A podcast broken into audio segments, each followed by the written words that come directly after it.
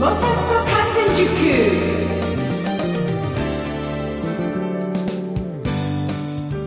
8月4日金曜日夜9時になりました。皆さんこんばんは。喋れるモータースポーツジャーナリストのカズ小林です。いやもうつい先日ですよ。6月も終わって7月になりましたと言っていたらですね、もう7月も終わって8月になってしまいました。まああっという間の1ヶ月。早いですね。いや台風5号の迷走のおかげでね8月1日の関東も大荒れの天候になりましていわゆるゲリラ豪雨っていうのもねありましたからいや大雨洪水警報ですか？一部避難勧告も出ていましたからね。皆さんのところ大丈夫だったでしょうか？もう短時間にあれだけの雨が降るとですねいや恐怖すら感じますねやっぱりね。いや車で走っててもね川の量がどんどんどんどん上に上がってきたりですね。マンホールから吹き出してるのを見ると怖いですよね本当にね。神奈川県海老名市では1時間の雨量が120ミリという、まあ、猛烈な雨も観測されてましたからね。怖い怖い、まあ、そんな中ですけどね下り坂をこう飛ばしている1台の車を僕見かけました。やばいなと思ってたらもう案の定ですよ。ハイドロを起こしちゃいましてね中央分離帯に激突しました。いや幸いあのドライバーはね自力で降りてこられましたからえまあなんとかね大丈夫かなと。ただ車の方はもうおそらくあれは全損なのかなということで。もうハイドロプレーニングをね予想していなかったのかな？分かっててスピードを出してたのかまあね定かではないんですけども。いや人事ではありませんのでね皆さん本当に気をつけてください、えー特にあの高速道路でのね、えーアクアプレーニングとかハイドロプレーニングっていうのはですね本当に起こっちゃいますんでね十分気をつけていただきたいなと思います。ただレースをこう観戦している皆さんっていうのはその雨の怖さっていうのはよくご存知だと思いますんでね。まあ大丈夫なのかなと思いますが念のためにということで。さあ8月も終わりました。もう8月終わってないです。8体も終わりました。8月終わってたらえらいことです、えー8体も終わりましてお盆がもうね来たらすぐに秋ですか？いやいやまだね暑い夏は続きますよ、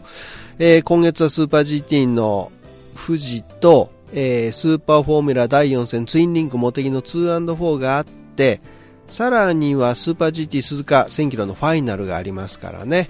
やっぱりここで赤福のかき氷を食べないとねやっぱ夏は終わらないですからね。8体で食べた人はまあ知らん。もう一回食べてください。さあ、えー F1 は約1ヶ月の夏休みに入りました。まあさすがに日本のモータースポーツはですねお盆も何もないです。このクソ暑い時に1000キロっていうのはね 楽しみです。さあ、えーお知らせと言いますかね、えー情報と言いますか。セガインタラクティブはモータースポーツのスーパー GT をテーマとしたアミューズメント施設向けのゲーム。セガワールドドライバーズチャンピオンシップっていうのを発表しました、まあ、いわゆるアーケードゲームです、ね、お金入れてっていうやつですけどまあ、スーパー GT の公式っていうのがまずミソですよ。GT500 クラスと GT300 クラスのマシンがですねすべて、まあ、実写と言いますかねもうスポンサーのロゴもそのまんまになるようですからね。一文字変えたりとかね。それらしきっていうようなことにはしてなくてちゃんとそのままのいや、ポスター見ましたけど、ね、我らが25号車ビバック86マザーシャシーがですね、ドカーンとメインに、いや、GT300 クラス、昨年のチャンピオンですからね、もう当たり前っちゃ当たり前なんですが、そんなゲームです。全国のプレイヤー10台を集めて、合計45台で走行するということができたりですね、アーケードゲームではもう世界初であろうと、その多人数でね、また多店舗でね、オンライン対戦が楽しめるということですからね。いやー、まあなんかいろいろその、実写をグラフィックエンジンで、えー、なんか忠実に再現しているアンリアルエンジン4とかね、ちょっと僕よくわかんないんですけど、そんなのが積まれてたりするらしいです。で、新機構のパドルシフト付きレーシングハンドルを採用しているというですね、まあ、相当、こう、リアルなゲームに仕上がっているみたいですよ。で、えー、その一般のですね、設置に先駆けて、えー、テスト走行会と題してロケテストというのがこの7月28日から30日までの3日間。セガ池袋これなんて読むんですか？G5 って言うんですか？ギゴって言うんですか？わかりません。GIGO です。並びに、えー、セガ秋葉原1号館の2店舗でそのロケテストっていうのが行われたんですがそこにですね我らが25号車ビバック86マザーシャシに乗るドライバー、松井高光選手とですね、今シーズンはまあ監督エンジニアで戦っている土屋武史氏が来場してステリアリングを握ったというですね、いやいや、まあ単純に自分たちのマシンがゲームになる感動を味わいたかっただけで行動してしまったのに、対応してくださったセガの皆さん、お付き合いくださったお客様ありがとうございましたと、たけしさんおっしゃってますけれども、いや、しかしまさかのサプライズでゴージャスなテストになったんじゃないかなと。いや、この二人相当、やっぱり早かったようですが、まあ当たり前ですけどね。はい。いやー、いつ頃これ、あの、各店舗というかね、えー、ゲームセンターに設置になるのか気になりますが、それはまあ、セガさんのリリースを待つしかないかなというところですけど、いや、ヤンマーデンボロー選手じゃないですけど、このゲームから本物のレーサーがね、生まれちゃったりなんかしちゃって、ね、面白いです。まあ、ゲームっていうのもどんどん進化していってますよね。さあ、えー、今週行われるスーパー GT 第5戦富士天候どうなんでしょうか？台風がね、もうどっか行っちゃって、えー、良ければいいんですけど、天気予報を見てる限りでは、週間予報で見てる限りでは曇りのようですけれども、えー、室谷義秀選手のデモフライトも予定されてますから、ノームとかはちょっと勘弁してほしいですね。さあ、ということで今週は F1 ハンガリーグランプリの話題とスーパー GT 第5戦富士300キロレースの見どころなどでお送りしますので最後までお付き合いください。モータースポ観戦塾、この番組はトータルカーメンテナンス25レーシングの提供でお送りします。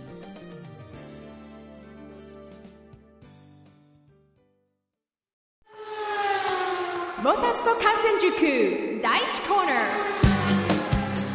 さて、まずは F1 の話題からです。F1 世界選手権第11戦ハンガリーグランプリが7月29、30日にハンガロリンクサーキットで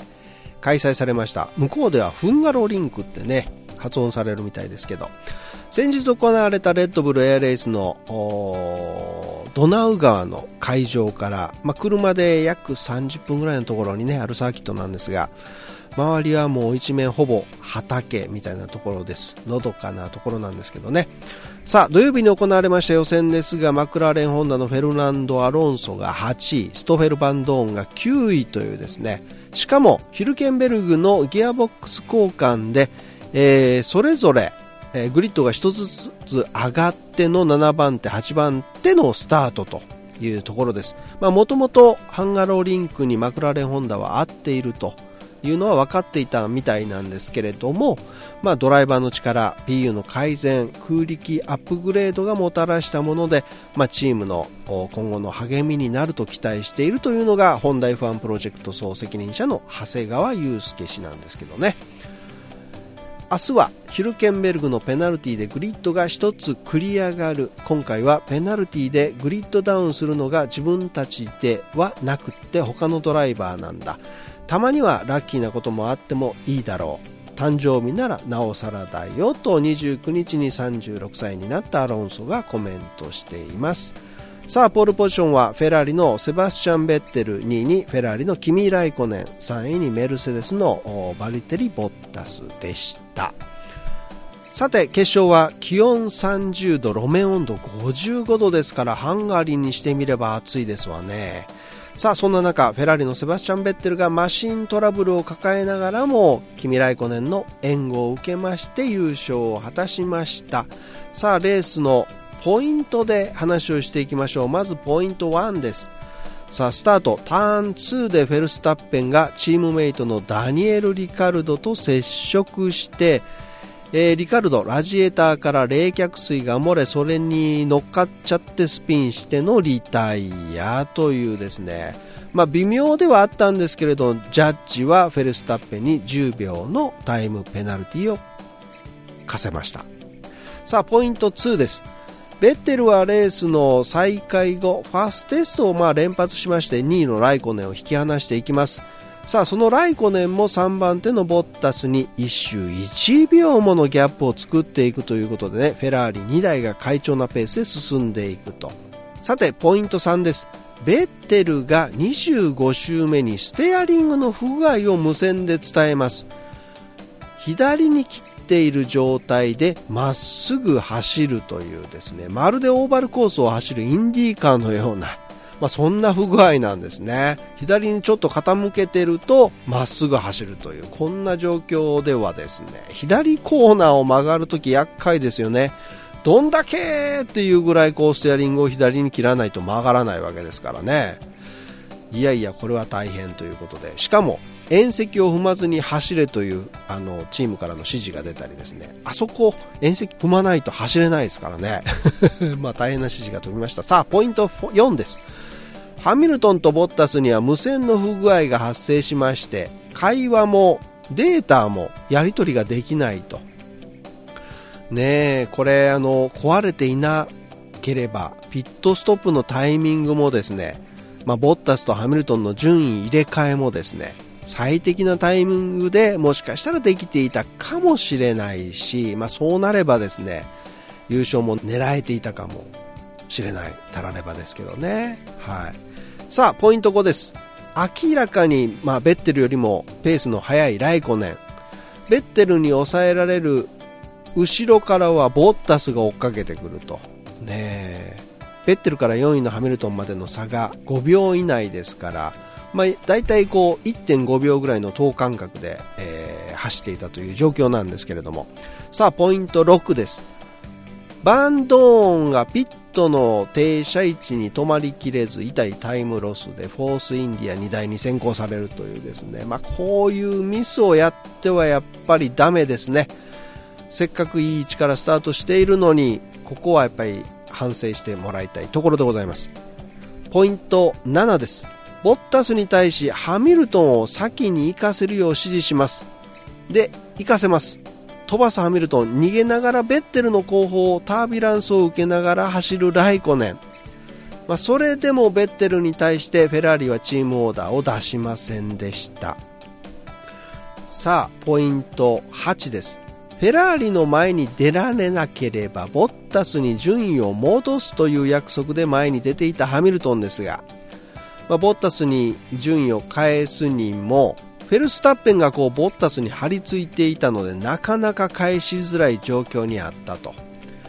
これですね、まあ、よく似た約束を僕は先日の富士のスーパーフォーミュラでちょっと耳にしましたが、まあ、もちろん内容言えないんですけどねそういうことがやっぱり約束の中であるんだなと。はい。さあ、ファイナルラップまでにうまくボッタスに3位のポジションを返したハミルトンでした。ということで、ベッテルはそのままトップチェッカーを受けて、ライコネは2位でフィニッシュ。フィンランドからいっぱい応援来てたんですが、これは学士というとこですか。3位にボッタスが戻っての表彰台と。いうことでございましたアロンソは同一周回で6位フィニッシュバンドンは10位で、えー、マクラーレンホンダは今季初めてダブル入賞しています。バンドにとっては今季初ポイントを獲得というところですね。まああれがなければもうちょっと上の方でというところでございました。いやーまあしかしですねリカルドが最後まで走っていればメルセデスの無線が壊れていなければライコネンに譲っていれば 全然違った結果だったかもしれません。曲はニッケルバックで Coin for the Ferryman でした。いやしかしですねボッタスがメルセデスに加入して11戦目のことです。ね、ハミルトンそしてチームとの一体感というか信頼関係があるからこそできる。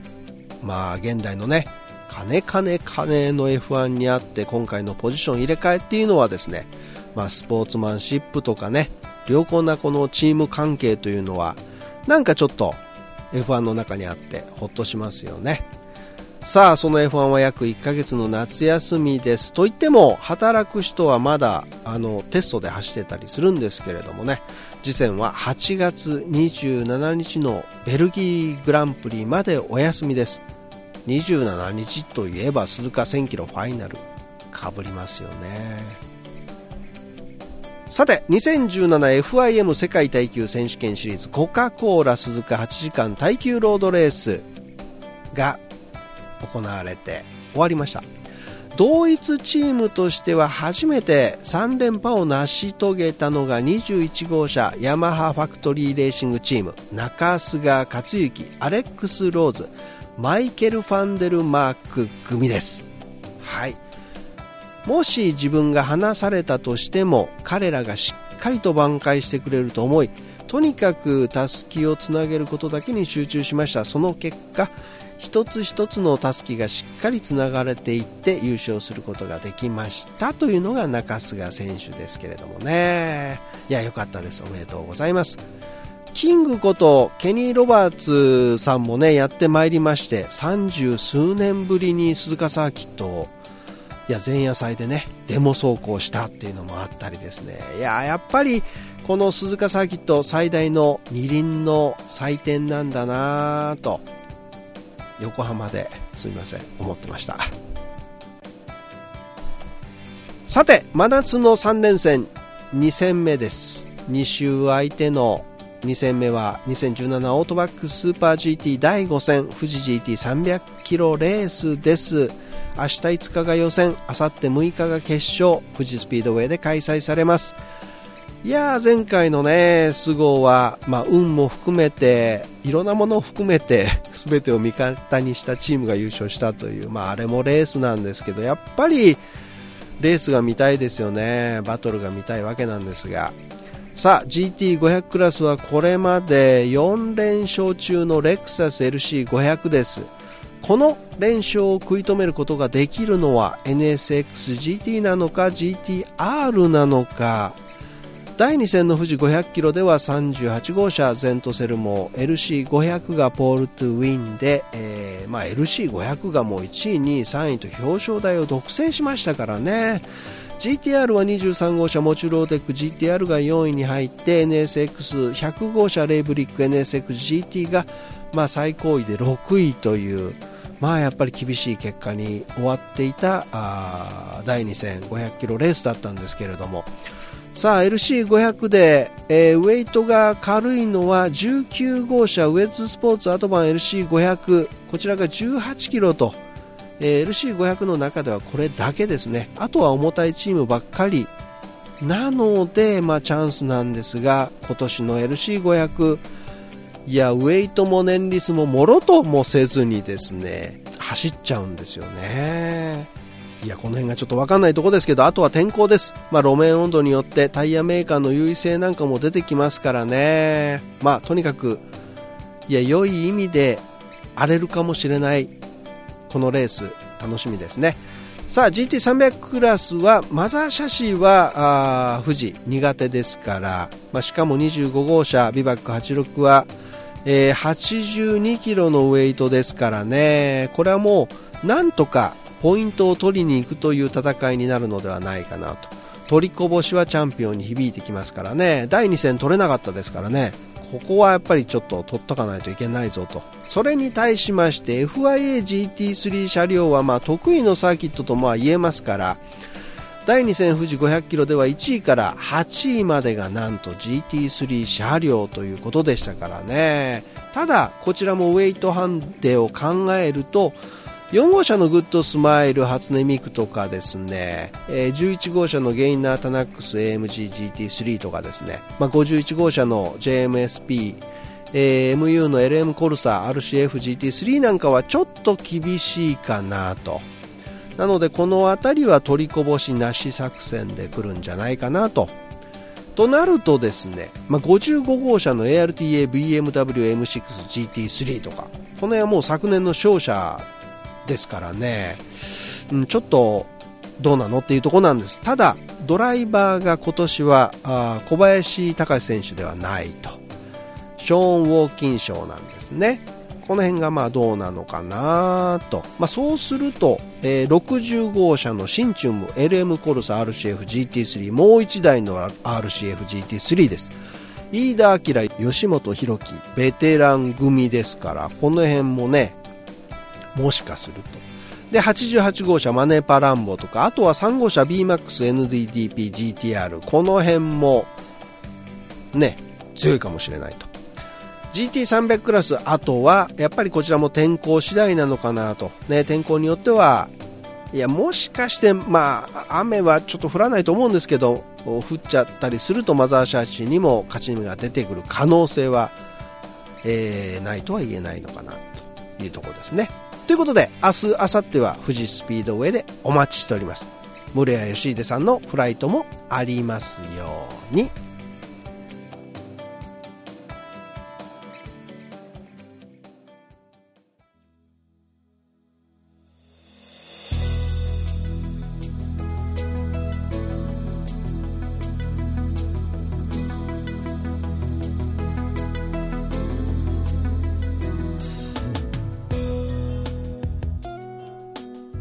はい、ということで、まあ終わりの時間となってまいりましたが、